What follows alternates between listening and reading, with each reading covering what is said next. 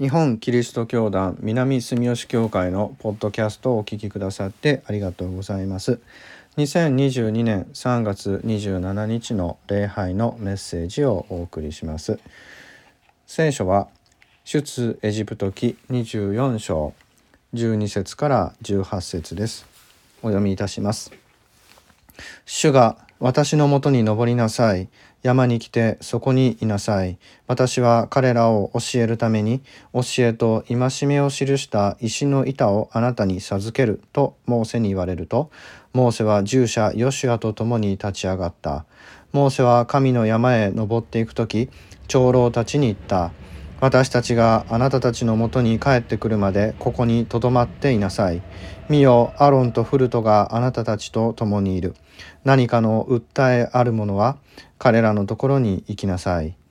モーセが山に登っていくと、雲は山を覆った。主の栄光がシナイ山の上にとどまり、雲は6日の間山を覆っていた。7日目に主は雲の中からモーセに呼びかけられた。主の栄光はイスラエルの人々の目には山の頂で燃える火のように見えた。モーセは雲の中に入っていき山に登った。モーセは40日40夜山にいた以上ですそれではメッセージをお聞きくださいタイトルは主は見えずともです今日与えられました。この聖書の箇所は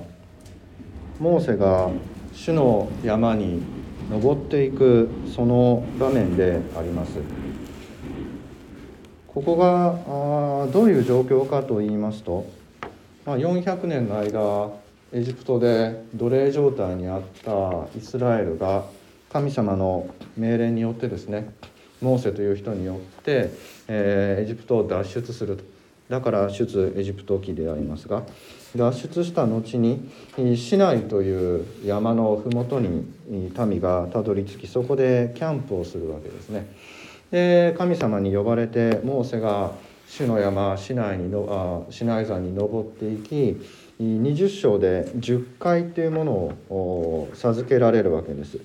10の戒めですねでその後21章からあ一般的なこう法律も神様から与えられます。これがいわゆるその掟と法というやつですね。でそれを持って降りてきましてイスラエルの人たちにあなたはこの神様の掟と法を守って、えー、生きていくならば神様はあなたたちを守ってくださるがどうするかこう問いかけて私たちは信じます。民が答えて契約が締結されると。それがこの24章になっています。で24章で、えー、モーセはですね、えー、犠牲となったあ牛のこう血を民に振りかけて「見よこれは主がこれらの言葉に基づいてあなたたちと結ばれた契約の地である」こう宣言して契約が結ばれる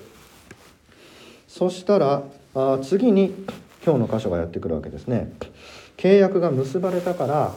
山に登ってもう一度山に登ってきなさいそしたらその10回ですね掟と刻んだあ石をですね教えと戒めを刻んだ石の板をあなたに授けるとこう神様がおっしゃるわけです。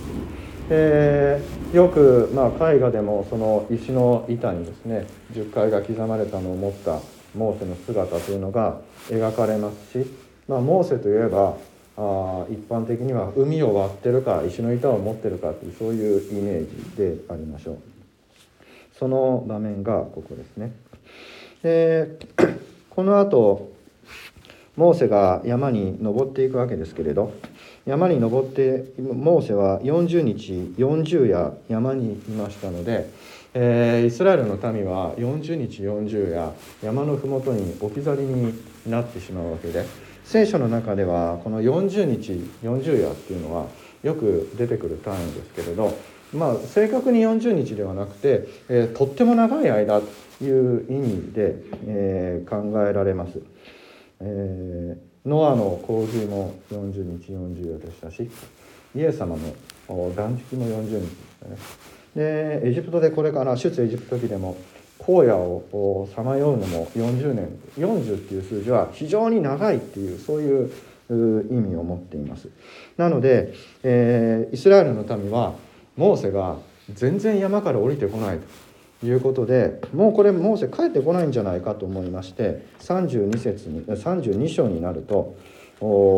金の格子っていうのを作って、えー、もうモーセもイスラエルの神も捨てて金の格子を拝むようになってしまうというふうに続いていきます。まあそのぐらいですね、えー、モーセはあ31 章までですね神様とずっとお話をしてますのでかなり長い間山にいたんだなということが分かります。で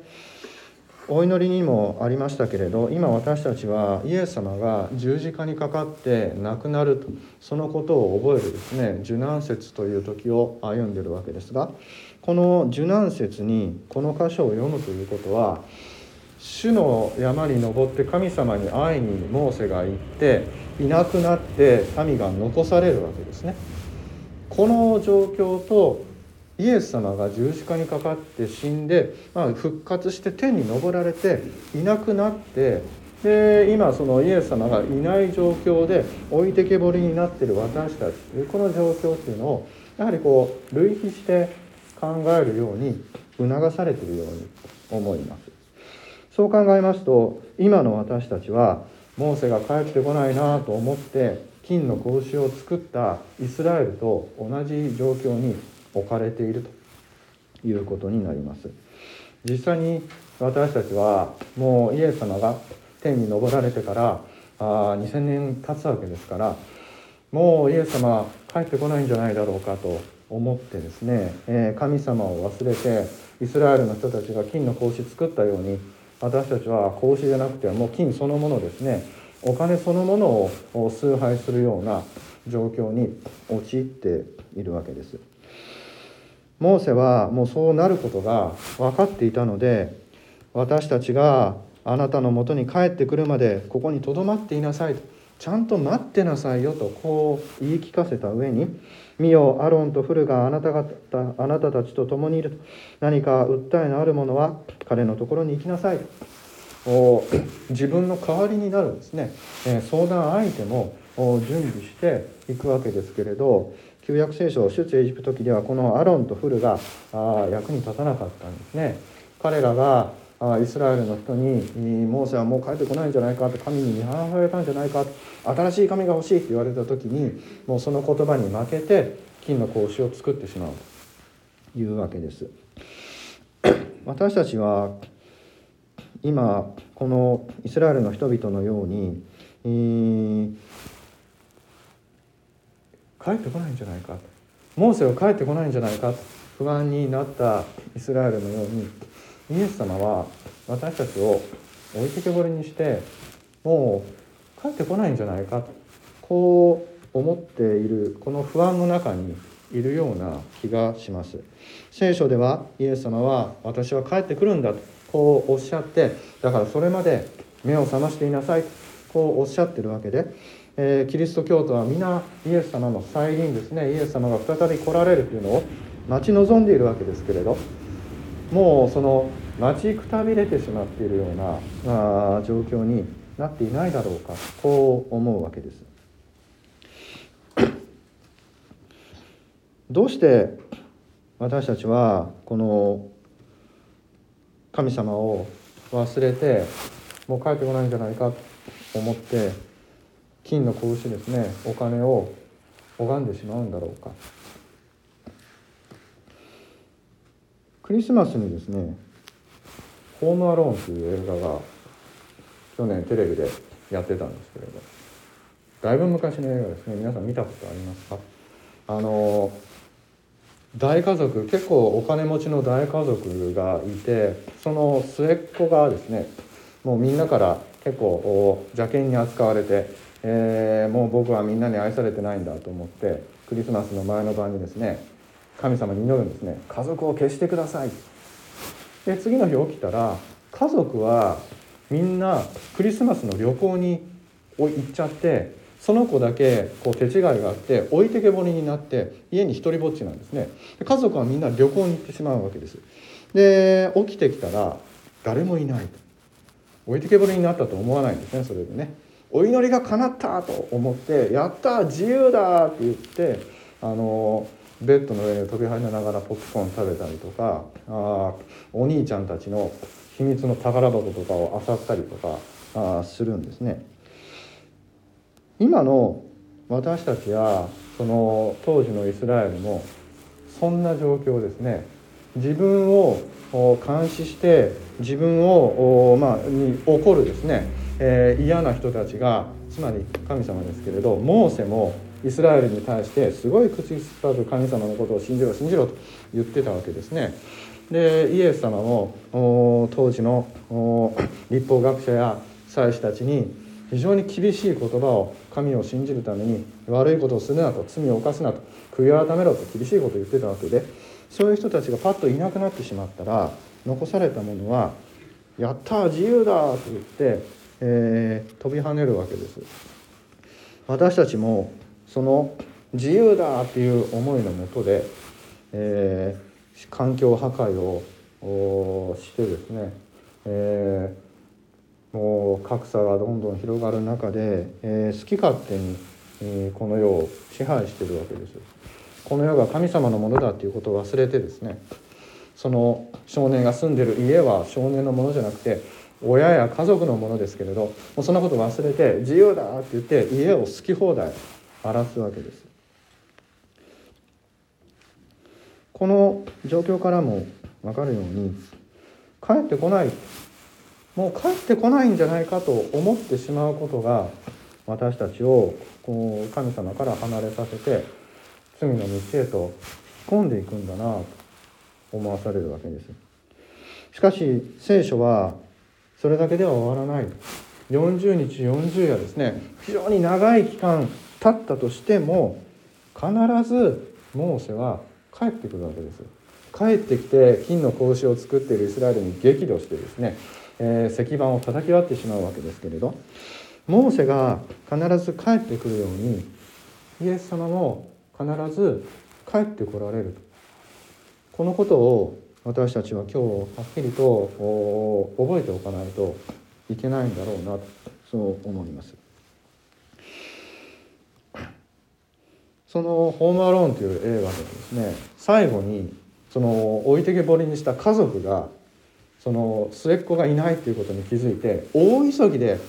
家に帰ってくるんですよ。まあ、その帰ってくる間にいろいろあるわけですけれど帰ってきて家をこうガチャッと開けたらあんなに好き放題して家をむちゃくちゃにしてたはずなのに帰ってきたら家がきれいに掃除されて買い物も洗濯も全部済まされてるんですね。で家族はびっくりするわけです。で少年が出てきて、えー、お帰りなさい」って言うわけですけれどなんで家が整っていたかっていうとそのいない間に家族がいない間にその少年は一時は自由だと思ったけれどもやっぱり寂しくなって帰ってきてほしいと。だから帰ってきた時にはきちんと家を整えて迎え入れたい。絶対帰ってくると信じたからこそ掃除したわけですね。家を整えたわけです。帰ってくると信じている人は家を整えて待ってるわけです。どんなに長いことを離れていたとしても帰ってくるんだ。そこに希望を持って本当に信じて待ってる人は空っぽの家であったとしても掃除をして洗濯をして準備を整えていつ帰ってきてもいいように待つわけですね。私たちもイエス様がいつ来てもいいように私たちの心を整えていないといけない。そのためにはやはり帰ってくると信じることが大切です。イスラエルの人たちはモーセがいなくなりましたけれどほったらかしになってたわけじゃないんですね。主の栄光はイスラエルの人々の目には山の頂で燃える火のように見えたとこう書いてあります。シナイ山全体を神様の雲が覆ってこれすごいことですね。山全体が神様の雲に覆われてモーセはそこに登っていったわけです。でモーセが山にいるその40日40夜の間はずっとその雲が覆って炎や頂で炎が燃えてるように見えてたわけですね。でもイスラエルの人々はそこを見ればああ神様おられるとモーセもきっとあそこにいるはずだ分かったはずなんですがなぜか神様を忘れてしまう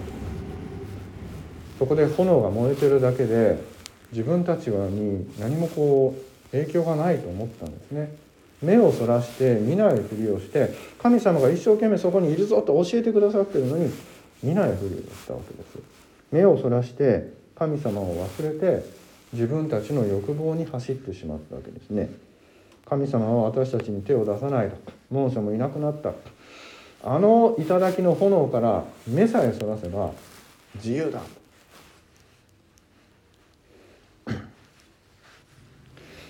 モーセが神様に会いに行ってる間そうやって、えー、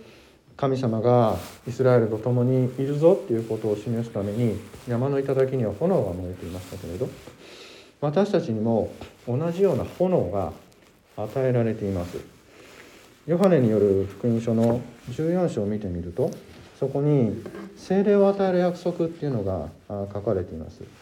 イエス様が天に昇る時にこうおっしゃるんですね。あなた方は私を愛しているならば私の掟を守ると。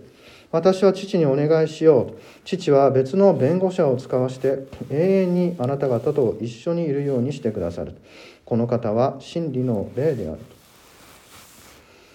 イエス様が亡くなられて天に昇られた後復活して天に昇った後イエス様は決してあなたたちを一りぼっちにしない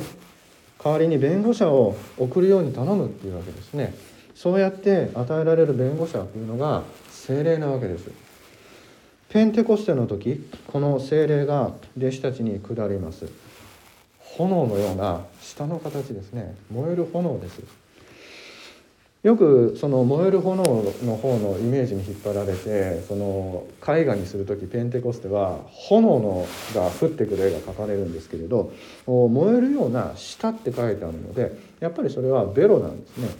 でベロはどんな機関かというと言葉を作り出す機関なので弟子たちに与えられたのは言葉でした弟子たちはいろんな国の言葉で喋り出したんですイエス様の福音を。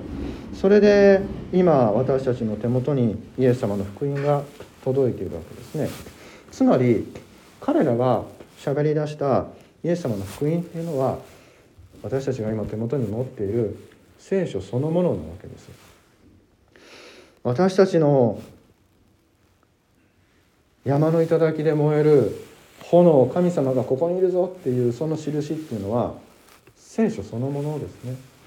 イエス様の御言葉であり神様の御言葉でありこの福音である聖書がこの手元にあるということそのものが神様が私たちと共にいてくださるというその証なのであります。イスラエルの人々が山の山頂の頂の炎から目をそらした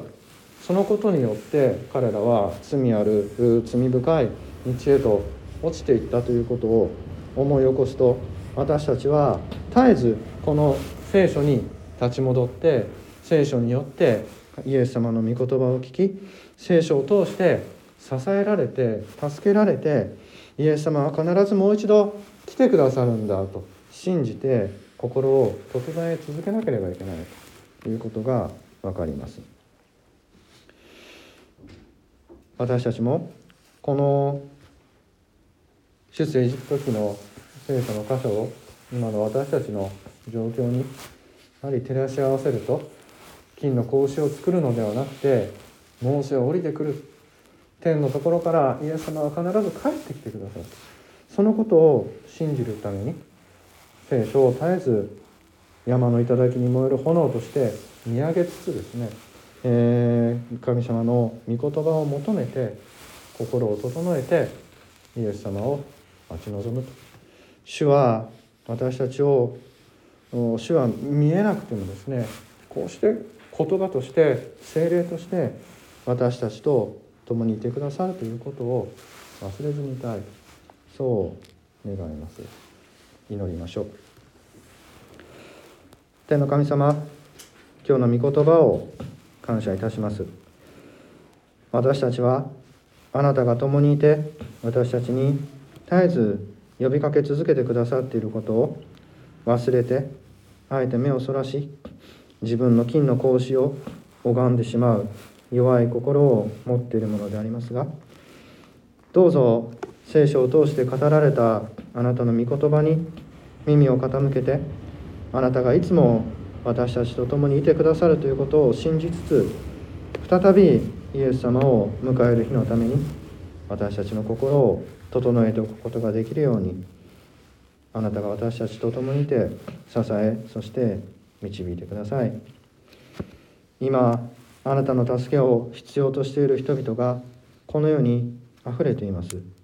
遠い外国にとどまらず私たちのすぐそばでも日々食べるものと寝るもの場所を求めてあなたに祈り恋に願っている人々が大勢います。